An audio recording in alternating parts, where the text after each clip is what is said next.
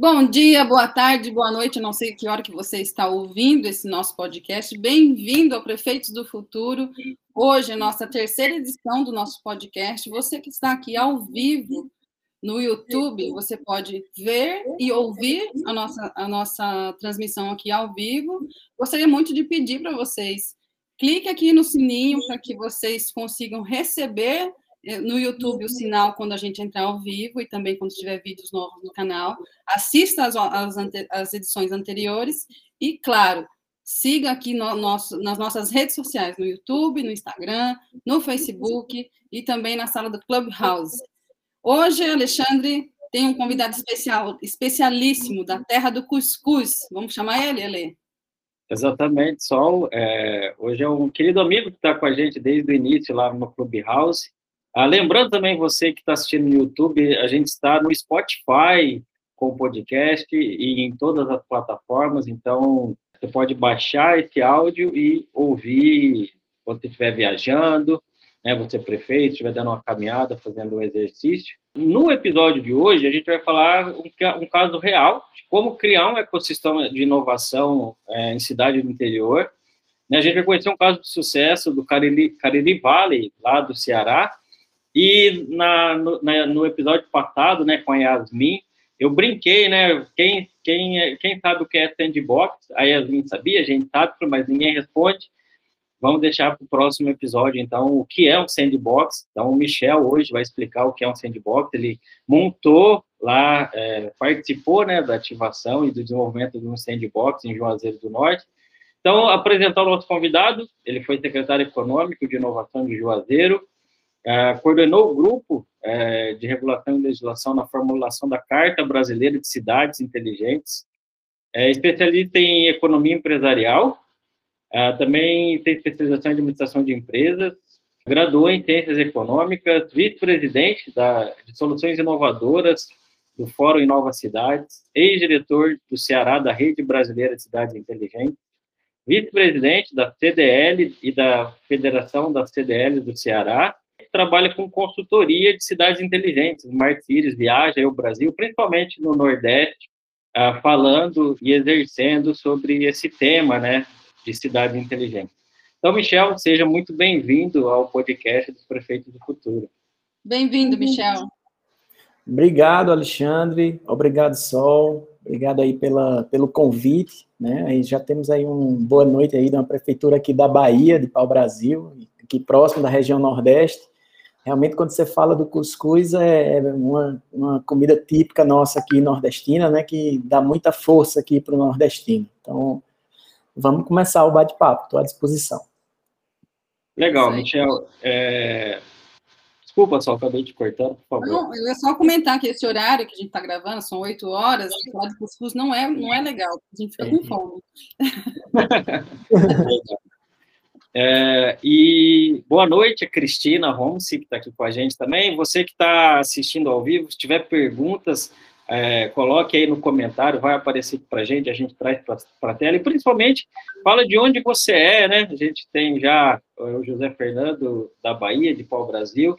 Então, vai escrever né, de onde você é. A vantagem de você que participa ao vivo tem a oportunidade aqui de, de interagir com a gente. É, acho que o primeiro, Michel, antes de contar o case de sucesso, de ter montado o ecossistema do Cariri Valley, o que é um, um ecossistema de, de, inovação? Acho que vamos definir primeiro o que é o conceito, né? O que, que é um ecossistema e, e, a importância de desenvolver isso numa região? Bom, é, a gente tem visto momentos novos, né, em relação não somente à economia, mas tudo que está se passando no mundo hoje, né? É, e isso tem mexido um pouco, principalmente com as economias de cidades do interior. Né? As cidades do interior, elas têm, vamos dizer assim, um, uma certa dependência em alguns nichos específicos de mercado, e a gente tem que procurar fazer, é, implementar esse ecossistema de inovação, trazendo isso para a realidade de cada cidade, né, de cada lugar.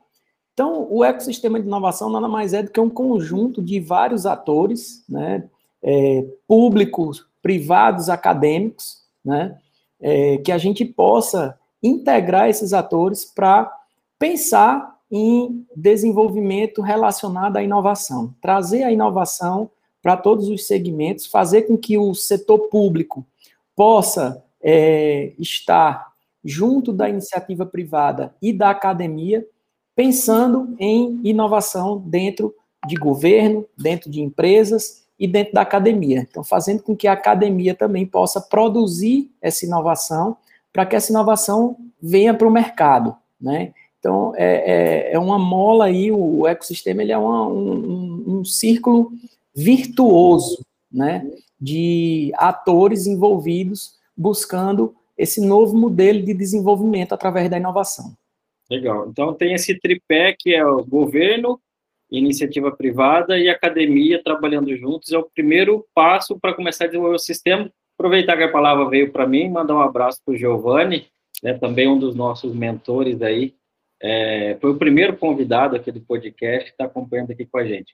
Então, é, são, são, é um tripé. Se cair qualquer um dos pilares, não para em pé. É, na realidade, quanto, quanto mais esses pilares estiverem unidos, né? Quanto mais esses pilares estiverem unidos, mais forte será o ecossistema.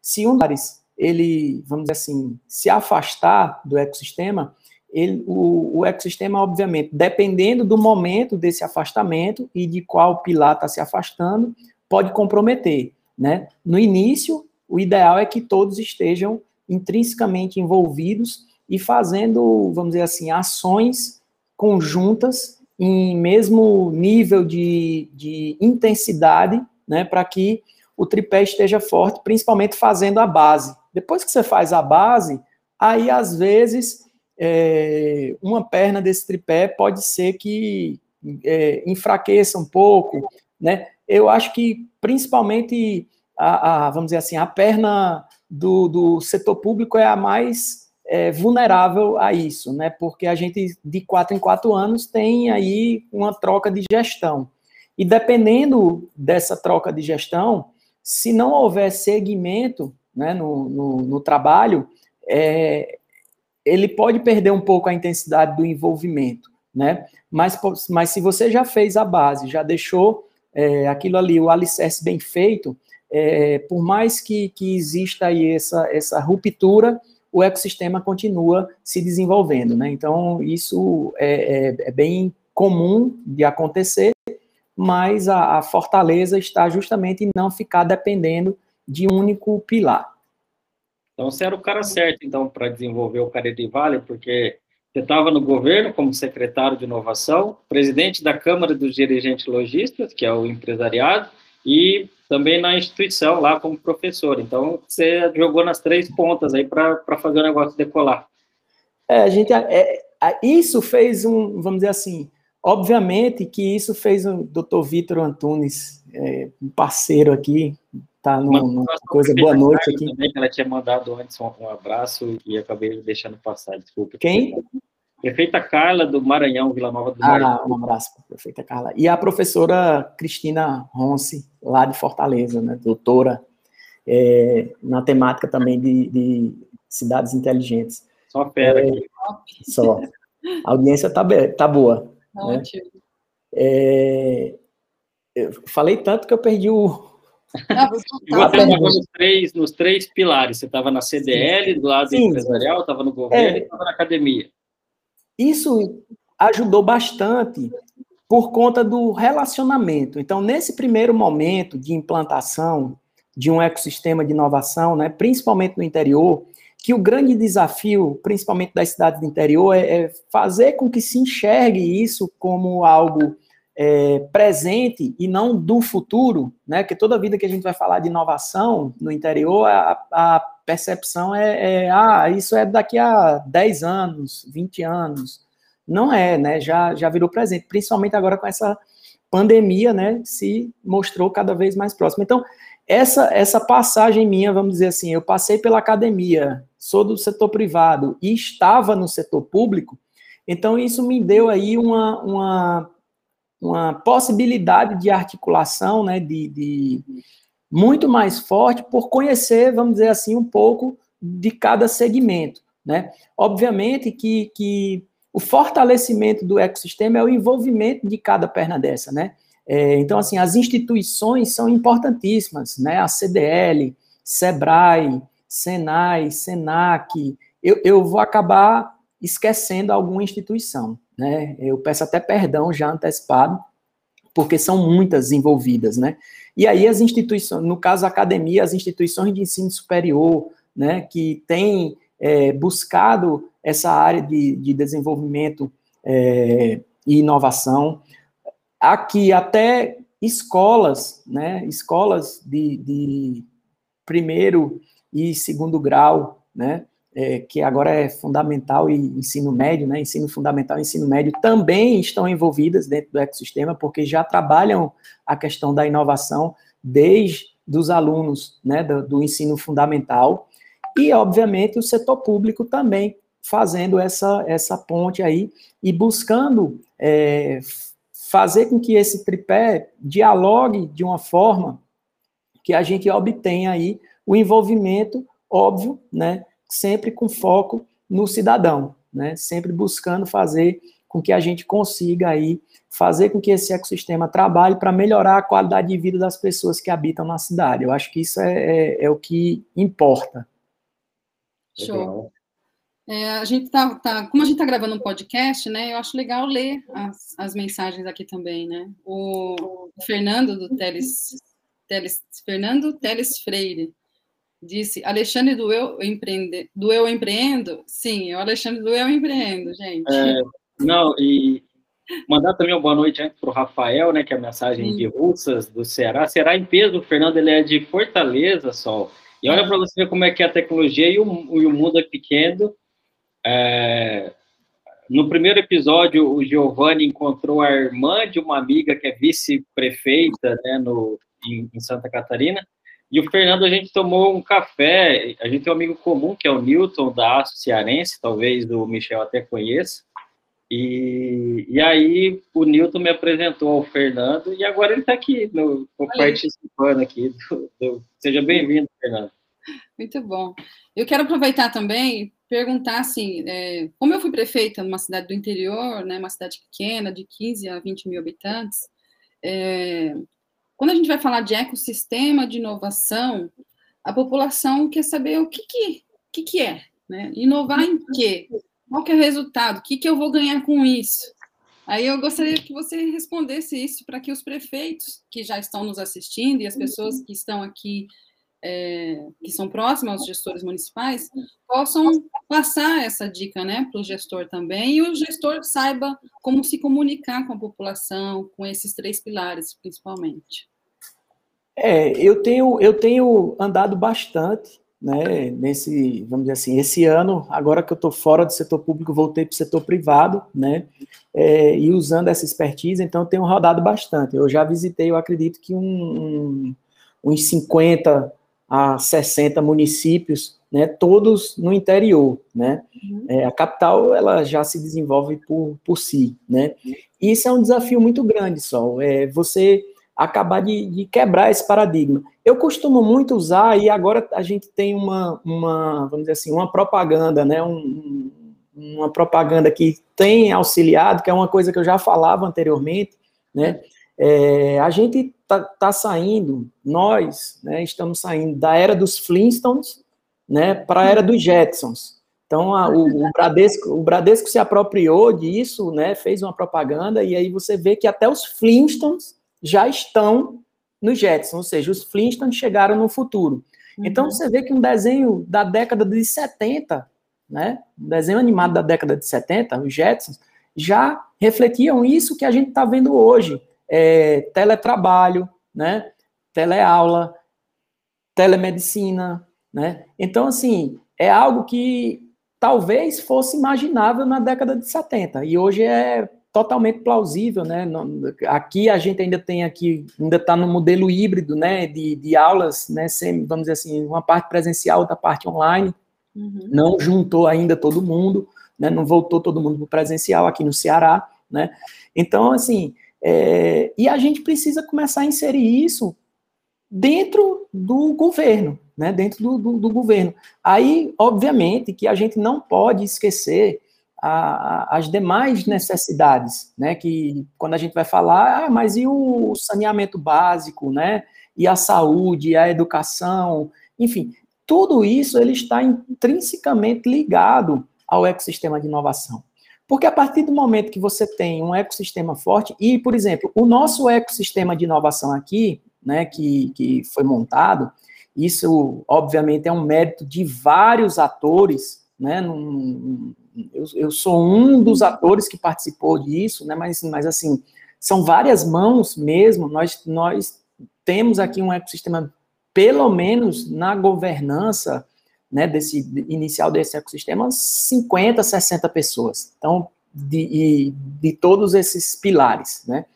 Então, é, é, isso, esse ecossistema, ele passa a pensar em como inovar, como, como fazer com que você melhore é, a qualidade de vida das pessoas. Para melhorar a qualidade de vida das pessoas, a gente precisa melhorar a educação, a gente precisa melhorar a saúde, a gente precisa melhorar a infraestrutura.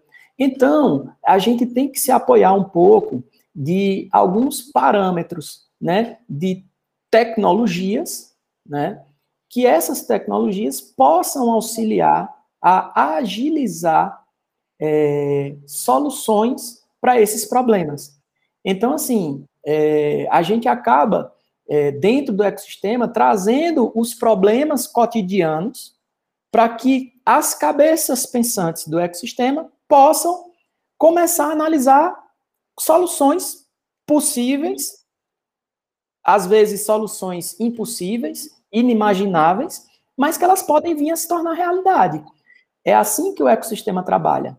É, é pensando realmente assim, é, não é nem, eu acho que é, é estando literalmente fora da caixa e trazendo né, é, toda essa conjuntura local para essa, essa, essas possibilidades. Então, o ecossistema ele vai, vai buscar trazer inovação para todos os nossos problemas cotidianos, né? Então a gente tem aí vários exemplos de soluções que aparecem, né? Aplicativos de cidade, que os aplicativos eles começam a, a lidar um, um, um, um contato de uma forma mais direta do cidadão com o município. Então, o cidadão ele pode é, ah, ele viu aqui, sei lá, um buraco na rua. Então, ele, através do aplicativo, ele consegue bater a foto, já referencia essa foto, já manda para o município. O município, quando recebe isso, ele já consegue enviar para a Secretaria de Infraestrutura. A Secretaria de Infraestrutura já abre o chamado com o, o prestador de serviço da operação tapa-buraco. Fechou ali aquele buraco, que o cidadão abriu o chamado, o prestador de serviço finaliza o chamado e o cidadão recebe de volta. Muito obrigado, sua solicitação foi atendida. Então, isso é você fazer com que a população entenda que a, a, essa, esse ecossistema de inovação vai trabalhar para trazer algumas soluções. Eu dei um exemplo, mas a gente tem solu, vai ter solução em saúde, em educação, né, em, em vários segmentos. Obviamente que não é, vamos dizer assim, não é tão simples, né, como a gente está falando, né, isso envolve, vamos dizer assim, muito esforço, né, muita dedicação e, obviamente, força de vontade principalmente, também a vontade política, né, dos gestores, porque a, a gente sabe que, queira ou não, é, a vontade política, ela acaba tendo um, um fator decisório de adoção, né, e, e de adoção dessas soluções, né? E, obviamente, isso, cada vez que essas, essas soluções são adotadas, o ecossistema vai se fortalecendo. Não sei se eu consegui responder. Sim, sim. E quando a gente fala de, da vontade política, né, a gente percebe a vontade, a ânsia do povo, né, que o povo está precisando dessa, de encontrar essas mudanças nos seus gestores. E quanto mais inovador um gestor é atualmente, mais reconhecido pela população ele é. Então, uma forma de você ser reconhecido e notado perante a sua população, o prefeito que está nos assistindo, Wallace Pedrosa, que está aqui, lá de São Francisco do Glória, de Minas Gerais, é um deles, né? Inovador, foi reeleito agora e não para de inovar. Então, se vocês querem se é, é, perpetuar, deixar um legado importante no seu município, participe da gente nos municípios do futuro. É, isso é até um, uma informação que você está falando, que, assim, o, o, que eu tenho acompanhado, prefeitos que adotam inovação, né, é, não, obviamente, não somente no discurso, na prática, que adotam essa inovação e que conseguem é, fazer com que isso chegue à população, têm sido reeleitos aí com índices acima de 80%, né, de, de votação. Então, pelo menos, assim, os que eu acompanhei diretamente, né, quando há essa adoção, existe, sim, um, um grande canal de comunicação com a sociedade, e a sociedade, ao absorver isso, tem buscado reconhecer né, o esforço é, de se fazer. E não importa o tamanho do município, né? A gente tem case, por exemplo, é, eu não sei se vocês conhecem a prefeita Daniela de Monteiro Lobato, né? Então, tá assim. Monteiro, Dani. É, Monteiro, ela não está aqui, é porque ela não é mais prefeita, senão ela estava aqui na, conversando é, a. Monteiro Lobato, né, é uma cidade pequena do interior de São Paulo e que ela adotou o conceito de cidade inteligente em duas gestões em oito anos, né? É, tem tem é, teve um, um, bom êxito né, na, na, sua gestão, né? O, o, José Fernando ele fez alguns comentários aí, né? De plataforma é, na educação, agente de saúde digital, nota fiscal eletrônica, prontuário eletrônico na atenção básica, eletrocardiograma digital e perguntou, né, se está no caminho de de para o Brasil ser cidade inteligente. Está sim, né? Esse tipo de, de adoções, obviamente que não é só isso, né? É, mas é sim o, o, o, caminho, né? Esse é o, o pontapé inicial. E cidade inteligente, muita gente acha que é uma coisa que acontece do dia para a noite, né? Isso é um processo, isso vai durar. É, iniciou praticamente há, há pouco tempo, em oito, dez anos, que a gente começou a tratar mais desse tema, dessa temática.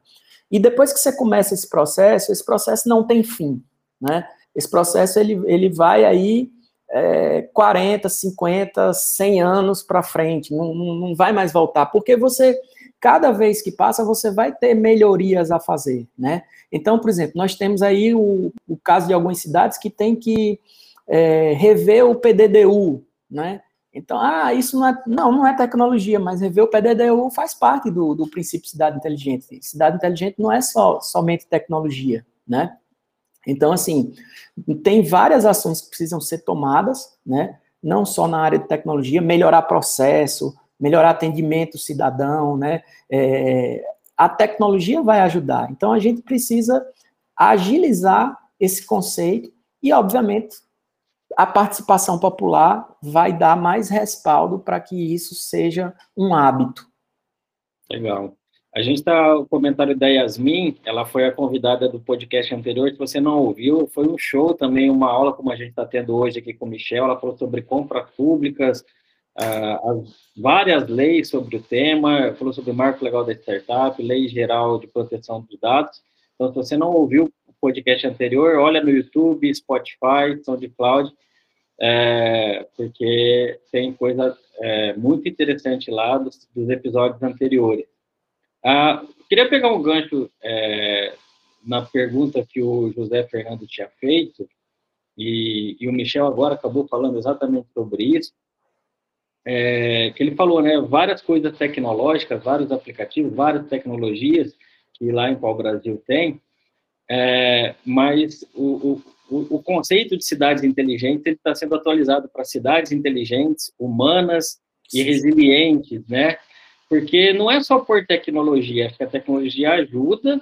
A gente teve casos, né, de clientes nossos, né, só até a prefeita Carla do Maranhão, que está é, tá aqui na sala, é, de a gente, de repente, tinha lá processos, igual o Michel falou, que demoravam 15 dias, e de repente, com alguns ajustes só de gestão, aquele processo que demorava 15 dias diminuiu para dois dias, sem precisar colocar nenhum software, nenhuma tecnologia. Isso é cidade inteligente também.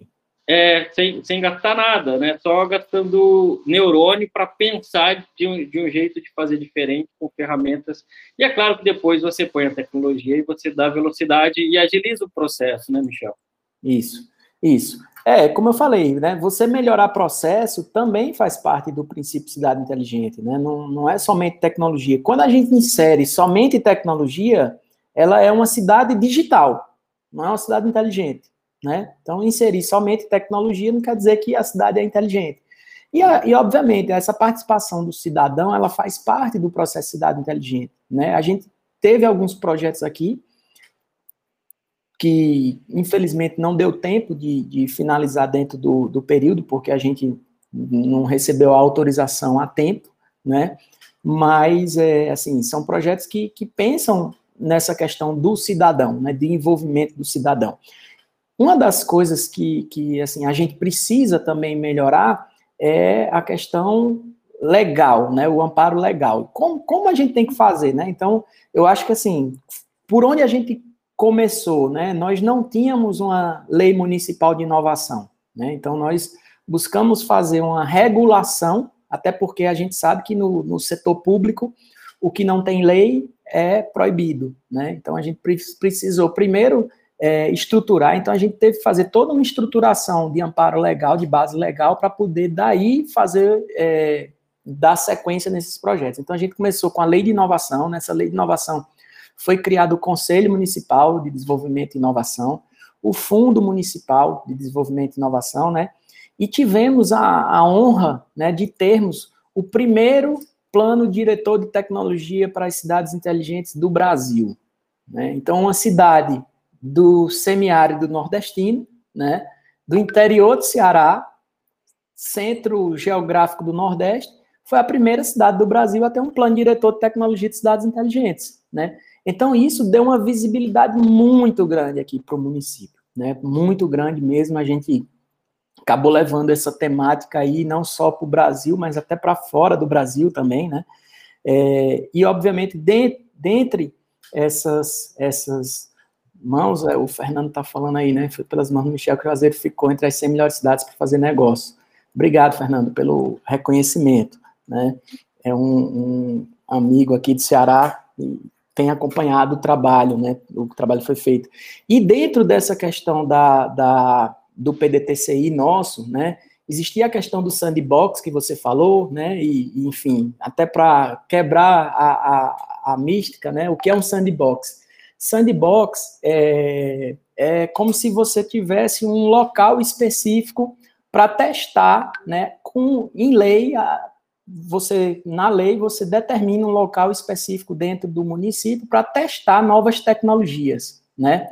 Então, assim, e nós, é, Alexandre Sol, nós assim ousamos um pouco, né? Porque nós não determinamos um bairro, um local, até porque assim Juazeiro do Norte é um município de 276 mil habitantes, né? Porém, territorialmente é um município pequeno, são 248 quilômetros quadrados, né? E nós temos desses 248 quilômetros quadrados, em torno de 95% é área urbana, né? Então, o que foi que nós fizemos? Nós, na nossa, na nossa lei, nós colocamos todo o município como sandbox. Nós não, não determinamos uma área específica, como alguns locais vêm fazendo, né? Tem alguns, alguns, algumas cidades, né? É, é, tem a Vila Inteligente em Foz do Iguaçu, né?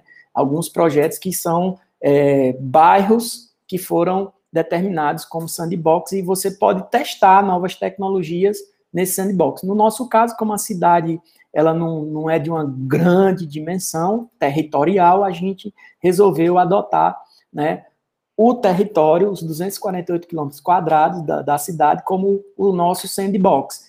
Então, é, legalmente, né, a gente pode testar qualquer tecnologia em todo o município de Juazeiro do Norte. Então, isso faz toda a diferença na hora de você dialogar né, com, com as empresas que fazem esses testes. É, então, é, para o pessoal, para a gente entender e para o pessoal entender, sandbox, eu, eu tenho, eu, é, através da lei de inovação, eu delimito uma área geográfica, no caso de Juazeiro, todo o município, que eu posso fazer testes. Eu, então, assim, isso facilita a compra, prestação de contas, na prática, como que isso acaba transformando em benefício para o município e para a população?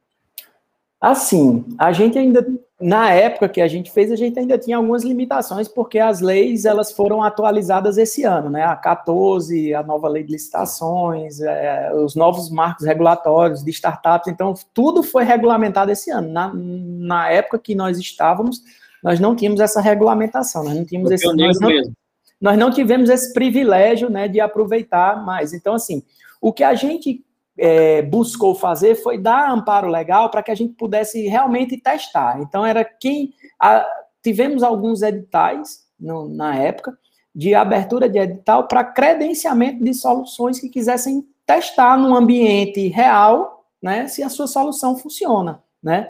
Então, não, não, não era uma venda, né? Era um período que a empresa iria fornecer sem custo para o município, né?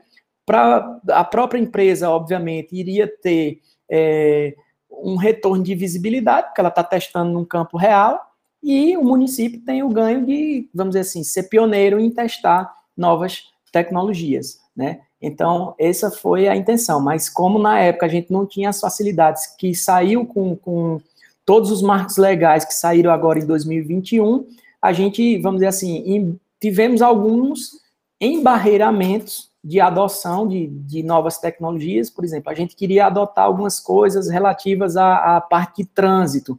Aí você tem a, a, legislação do Denatran que não permitia. Então, in, in, não tinha, é, vamos dizer assim, essa, essa questão de, de facilidade que entrou agora com, com esses novos marcos legais, entendeu? Mas, pelo menos, o, o aspecto jurídico a gente ficou amparado, né? E tivemos a adoção de algumas soluções na área de saúde pública, né? Agora, com esses novos marcos legais, é, fica muito mais fácil ainda, né? De testar.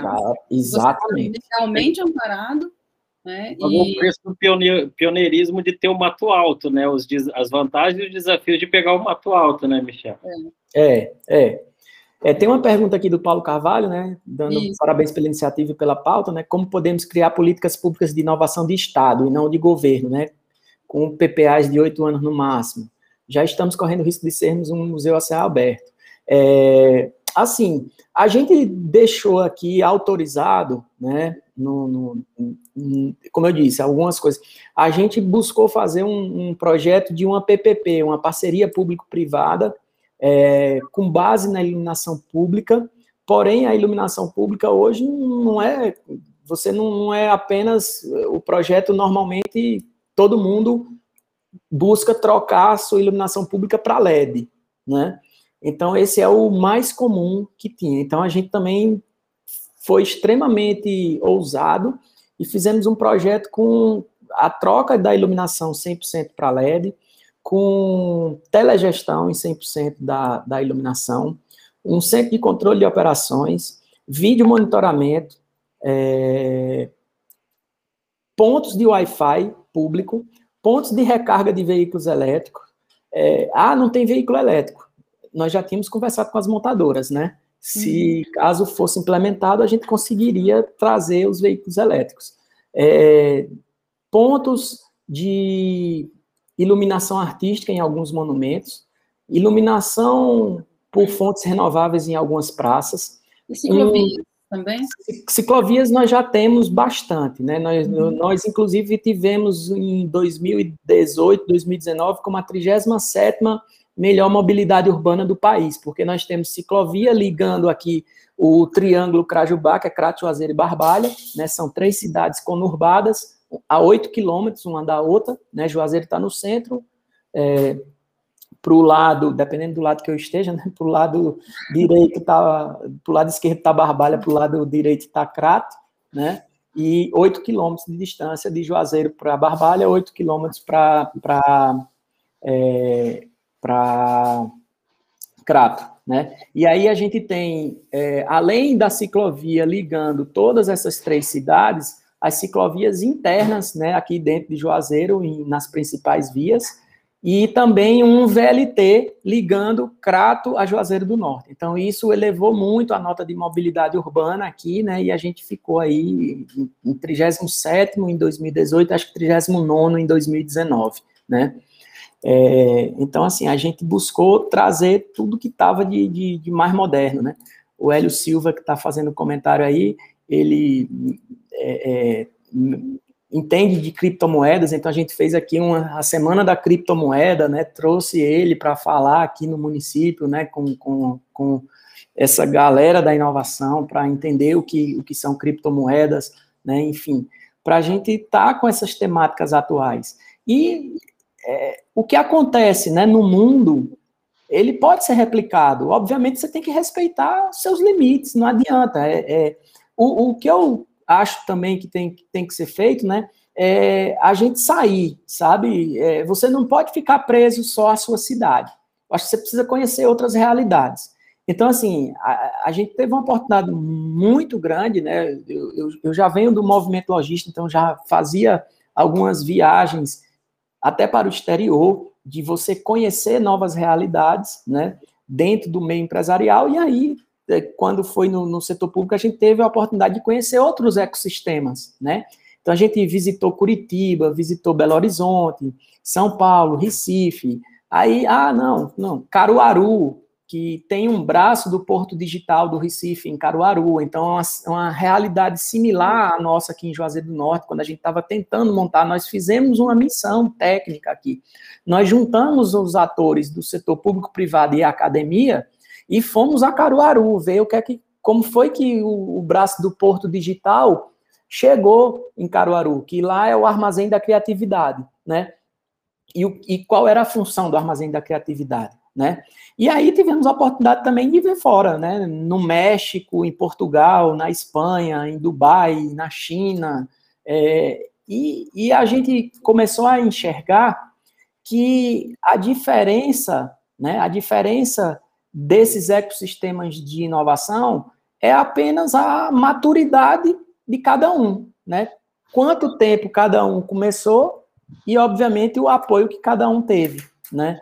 Então, é, é mas não, não, não, deixa nada a desejar, né? Hoje a gente já tem aqui é, algumas, é, vamos dizer assim, alguns, a gente buscou é, é, algumas parcerias que foram montadas, então, assim, a gente tem, é porque eu não quero citar nome de instituição, porque senão eu vou esquecer de alguém, né, mas tem instituições que já têm seus centros de inovação montados, né, já tem espaços de, de coworking, né, de, de, é, de Fab Lab, né, enfim, é, tem, já tem vários espaços aqui, né, então, é, quando a gente não, não tinha, né, vamos dizer assim, o ecossistema ele é, ele faz parte disso tudo, né, é, é, é um comum.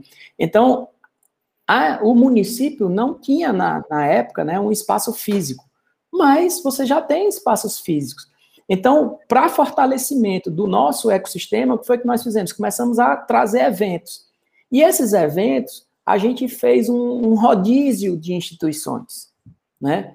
Então, você, você você envolve todas as instituições com esse rodízio, porque você vai fazendo os eventos em cada instituição diferente, e faz com que todo mundo se frequente, todo mundo esteja com o mesmo pensamento, né? E aí você começa a quebrar barreiras que, que poderiam existir, né? E todo mundo frequentando todo mundo. Então você passa a ter uma, uma junção disso. Então a gente conseguiu trazer elevator pitch, para cá. O, o, o, edifício mais alto do Ceará é em Juazeiro do Norte. Aliás, os dois edifícios mais altos, o comercial mais alto e o residencial mais alto do Ceará estão em Juazeiro do Norte, né?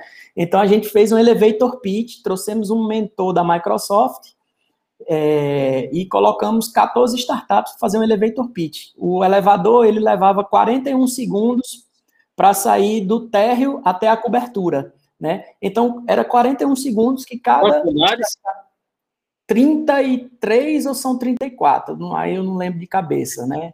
É, mas assim, é, eles tinham 41 segundos para fazer o pitch para o mentor da Microsoft, né? Então, isso foi uma preparação boa, inclusive uma das startups que participou desse elevator pitch, é, ela participou de um programa do governo do estado chamado Corredores Digitais, que é um programa de startups a nível estadual, e foi a vencedora, né? Ou seja, é, ganhou o, o, Corredores Digitais nesse ano, né?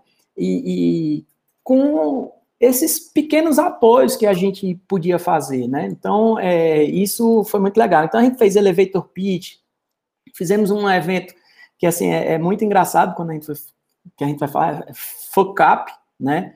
Então, assim, quem entender inglês, é isso mesmo que vocês estão pensando. Agora, você imagine para eu falar para o prefeito, na época, que nós iríamos realizar esse evento, né? Ia botar a marca da prefeitura no evento, né? Então, assim, é, é, é, e, e com apoio do Sebrae. Mas ele topou.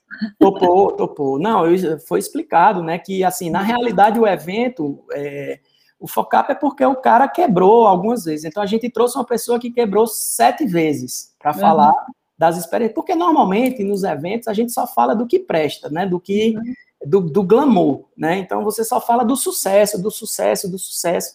Ué, e a gente vê que, que a realidade, né, acho que não só brasileira, mas a realidade é que muitas empresas quebram no decorrer do caminho. Mas será que essas empresas que quebram, os empreendedores, eles quebram também ou, ou quebra só a empresa, né? Então, é, é, a gente trouxe um, uma pessoa que quebrou sete vezes para acertar, aliás, quebrou seis, ele foi acertar na sétima, e segmentos diferentes, né? Então, é isso, o FOCAP é porque o cara se ferrou, né? seis vezes e só foi acertar na sétima. Então, assim, é um evento que ele vai contar os percalços que ele passou enquanto empreendedor, né? E isso acaba estimulando. Então, fizemos FOCAP, fizemos é, Startup Weekend, fizemos hackathons, tivemos um programa próprio, né, de startups chamado Startup Joá, fizemos TEDx, né? Então, assim, depois eu posso até mandar a foto para vocês, mas é bem interessante. Só teve quatro TEDx a céu aberto no mundo, no mundo inteiro. Né? Um dos quatro foi na estátua do Padre Cícero, em Juazeiro do Norte. Outra loucura, né? Quando a gente foi falar com os padres, a estátua nunca foi fechada, né?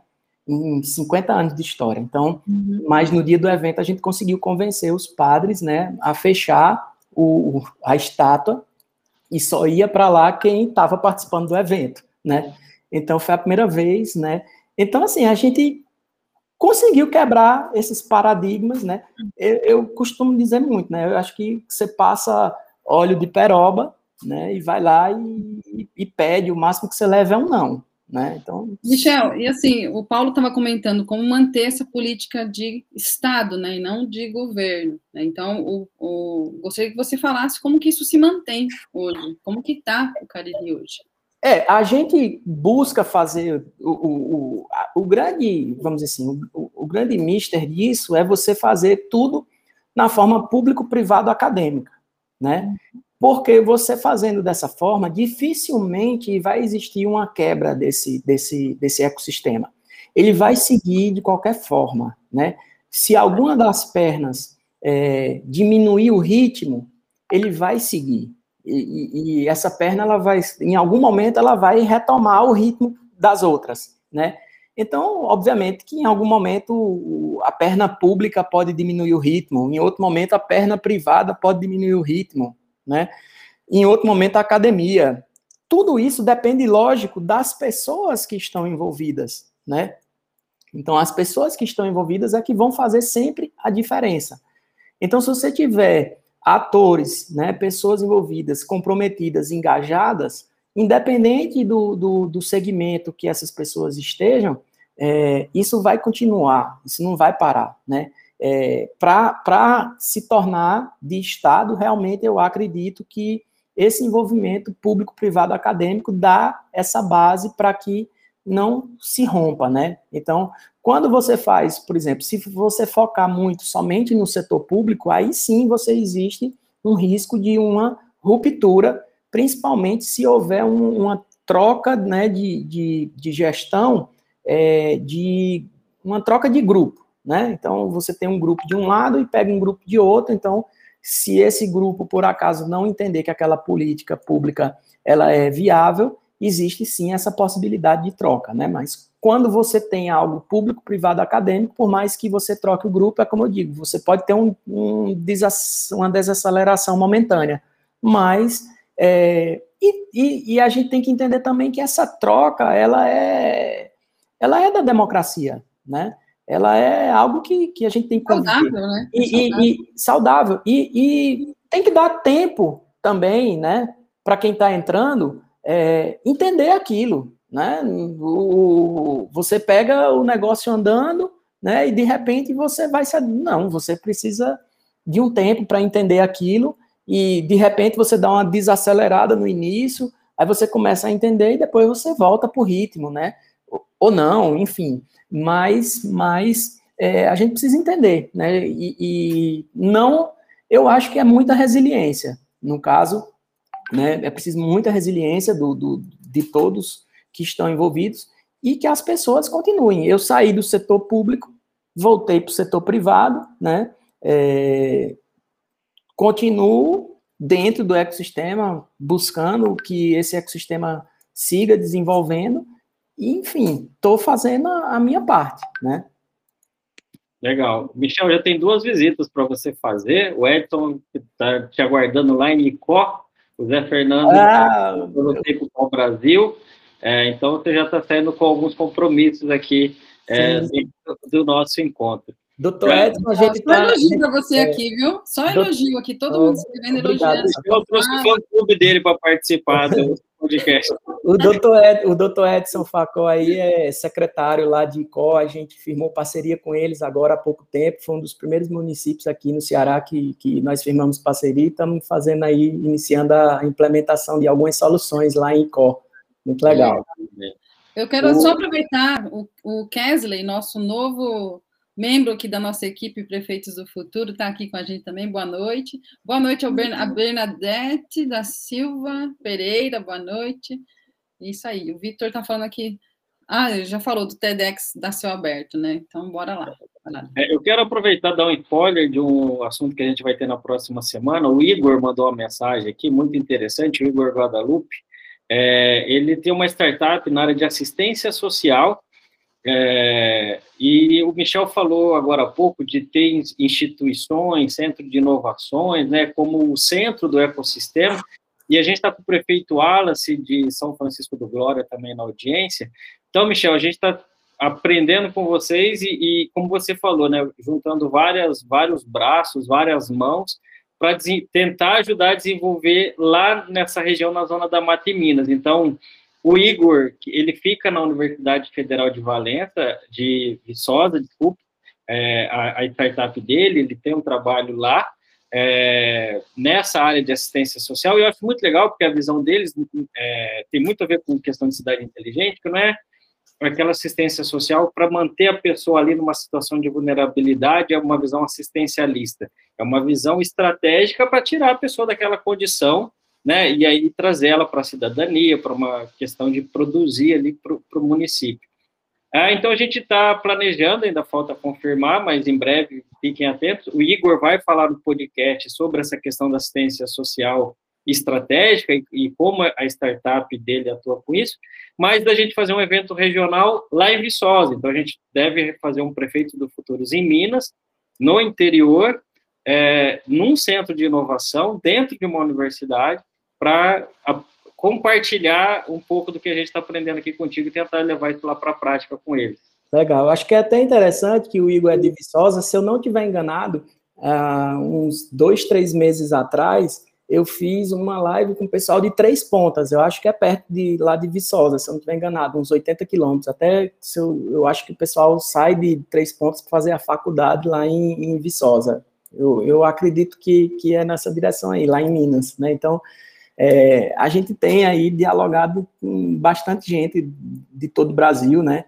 E, e é, é, muito legal, né? Então, assim, tá, tá começando a voltar alguns eventos híbridos, né? Na, daqui, acho que no dia 1, 2 de setembro tem o, o Connect Smart Cities, né? Que é um evento focado em, em Smart Cities, que, assim, a gente é, participou muito, né? E, e, e, teve essa, essa visibilidade através desses, desses nossos projetos.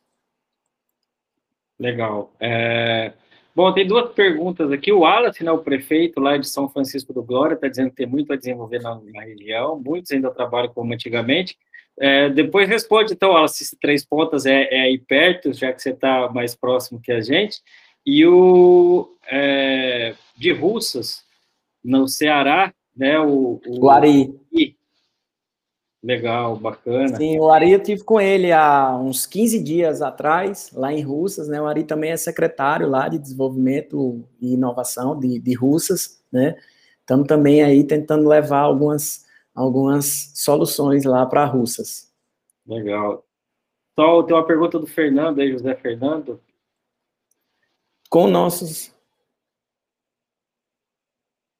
A pessoal está mutada. É, a gente não está ouvindo o seu áudio só. Perdão, perdão. Michel, com, cadê a pergunta? Vamos lá. Michel, com os, nossos, com os nossos avanços, podemos dizer que Pau Brasil tem ecossistemas de inovação? É, aí tem que realmente entender como é que está funcionando isso, né? Pelo que, é, por enquanto, o que eu vi, vocês têm um, um início de governo digital, né? O, o, ecossistema de inovação, não sei até, até que ponto está envolvido, né? Não só o setor público, né, mas a academia e o setor privado, né, fomentando isso e fazendo é, inovação aberta, né, para que haja esse ecossistema aí dialogando de forma mais é, partícipe de todos, né? Então, eu, eu não tenho como te responder, né, de forma precisa, porque eu não conheço a realidade local para ter essa resposta precisa. Legal prefeito Wallace lá de Minas, né? Ele está dando uma aula de geografia mineira aqui para gente. Primeiro, ele está dizendo que o evento regional vai ajudar muito, né, a mudar a cabeça de muitos prefeitos. Então, novembro, dia 17 ou dia 18, estamos por aí.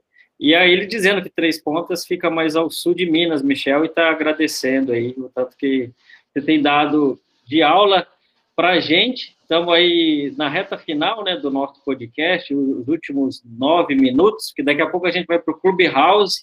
É, quem ainda não está no Clubhouse, manda lá no inbox, no Instagram do Prefeito do Futuro, o seu número de celular, que a gente te manda um convite para daqui a pouco você estar tá lá na outra rede social, batendo um papo com a gente, a gente vai poder ouvir sua voz, a gente vai poder conversar lá no Clubhouse, é só mandar é, no é, Instagram do Prefeito do Futuro, o seu número de celular, que a gente é, manda o convite para você. Só o Vitor está falando algo para o Michel aí? Isso aí. Michel, uma coisa que achei essencial no programa de Juazeiro do Norte foi a diretriz de começar a transformação urbana pelos bairros menos favorecidos. Dá uma planilha, dá uma palhinha sobre isso. Ah, legal, legal, doutor Vitor, ter tocado nesse assunto. É, o projeto de PPP, que ele prevê ali toda essa, essa vamos dizer assim, essa modernização né, do, do município, né, é, ele levou em consideração né, os 17 ODS da, da, da ONU, né, os Objetivos do Desenvolvimento Sustentável, né, e a gente atuou, é, na época, fazendo com que esse projeto ele levasse em consideração as vulnerabilidades, né? Então, não era, vamos dizer assim, o bairro mais rico que receberia o projeto primeiro. Era justamente o contrário, era o bairro mais vulnerável, né, que receberia. E por questões estratégicas, né, a gente só fez uma alteração no, no vamos dizer assim, no, no primeiro lote, né, no primeiro lote que receberia, que eram previstos seis bairros a cada três meses, né? A previsão eram seis bairros a cada três meses. A gente só fez uma alteração no primeiro lote, porque a gente, aí é uma decisão, vamos dizer assim, política, ao invés de ser uma decisão técnica.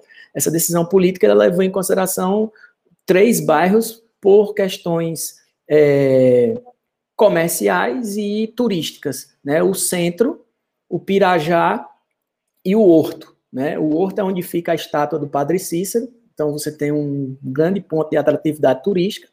E o centro e o Pirajá são os dois bairros mais comerciais aqui do, do município. Então, esses bairros eles seriam atendidos na, na primeira fase, né, no, no, nos primeiros três meses. Tirando esses três bairros, seguiria a, a ordem de vulnerabilidade social medida né, pelos índices de, de desenvolvimento sustentável da ONU. Então, aí já, já virou realmente um, um algo que você levaria o desenvolvimento, né, a, a solução, primeiro, né, para quem precisasse é, ser atendido primeiro, né, e não para, vamos dizer assim, a área geográfica mais favorecida, a área mais nobre da cidade, né, não. É, tirando os três bairros que, por se tratarem de, de zonas estratégicas comerciais turísticas, né, é, os demais bairros seriam atendidos pela vulnerabilidade social. E aí você consegue fazer inclusão social primeiro em quem mais precisa. Legal. E, simultaneamente, vai melhorando os indicadores, né, para os ODS, IDH, muito bom. Muito Exatamente. E criativo.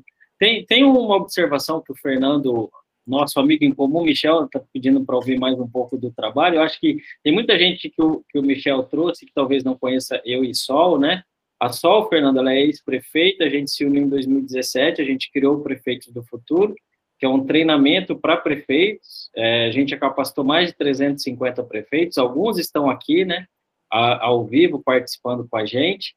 É, e recentemente a gente criou um programa de consultoria chamado Municípios do Futuro, é, e é, com o objetivo de desenvolver cidades é, até 50 mil, 100 mil habitantes. Assim, a gente trabalha muito com cidades pequenas do interior. Então a gente aprende muito com o Michel, é, com o Giovanni, que trabalham com cidades maiores, né, é, e também cidades menores, né, o Brasil tem 5.680 municípios, então é gigante, tem, tem uma demanda muito grande, então a gente tem desenvolvido muito parceria, às vezes o Michel vem e nos apoia numa ação, a gente vai, apoia o Michel numa outra ação, a cidade inteligente tem essa mentalidade da mudança, né, da cocriação é, e do compartilhamento. Então, respondendo a sua, a sua pergunta, é quem quiser conhecer mais, o site é prefeitodofuturo.com.br.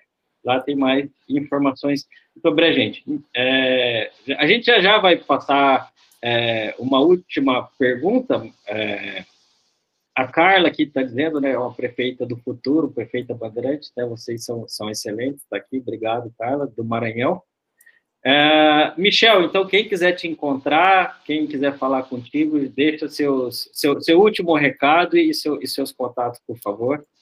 Bom, primeiro, mais uma vez, eu quero agradecer pelo convite, né, de ter essa oportunidade de estar tá dialogando, de estar tá trocando é, ideia, né, com todo mundo. Eu acho que é, conhecimento é a única coisa que a gente compartilha e não diminui o nosso, né? Só aumenta. Então, eu acho que a gente precisa realmente ter essa, essa questão do compartilhamento, Alexandre. A gente não, não se vê é, como concorrentes e sim como complementares, né? Acho que todo mundo que trabalha nessa linha de cidades inteligentes busca fazer é, disso uma complementaridade, né? Um, um complementando o trabalho do outro sempre e se ajudando mutuamente. Então, acho que isso é primordial para que a gente aconteça. Quem quiser me encontrar, né, estou no, no é, Instagram, né, arroba Michel Araújo Consultor, né, e no Facebook e no uh, LinkedIn, né, como Michel Araújo, né, então dá, um, dá uma curtida lá, busca nossas redes Sigam sociais. ele, pessoal. Sigam o Michel nas redes sociais. O Michel posta bastante conteúdo. É importante vocês se conectarem, né, Michel? Sim, sim, eu acho que é importante. Eu acho que a gente está buscando é, levar esse desafio, né? Eu, eu óbvio, eu, eu tenho algumas atuações fora do Nordeste, mas o meu foco maior é aqui. Eu estou no centro geográfico, Juazeiro do Norte é o centro geográfico do Nordeste, então, para mim é muito mais fácil estar tá me deslocando para qualquer estado do Nordeste, né? É, enfim, é, eu busco fazer isso aqui e levar esse conceito né, de inovação, de cidades inteligentes aqui para o interior, principalmente para o interior do Nordeste, para a gente desmistificar um pouco. E o que eu quero deixar assim de, de última mensagem é que é possível, né? É possível se fazer, é possível você do interior se destacar, né? A gente teve a oportunidade de, de é, está no Smart City em Barcelona, palestrando né, num, num, stand lá da Mastercard. Então, assim, é possível você sair do interior e mostrar seu case para qualquer lugar do mundo. Basta que você tenha força de vontade e queira fazer. Muito obrigado. Então, muito obrigada, Michel. Achei que assim a gente poderia ficar aqui dias falando sobre o tema, né? A gente não é. tem só uma hora. Esse tema aqui a gente vai do jeito que a gente gosta, a gente passaria aqui semanas conversando sobre ecossistemas de inovação, né, Alexandre? Exato. É, terminando aqui com parabéns da Genilda de Rondônia, Rondônia, é. é.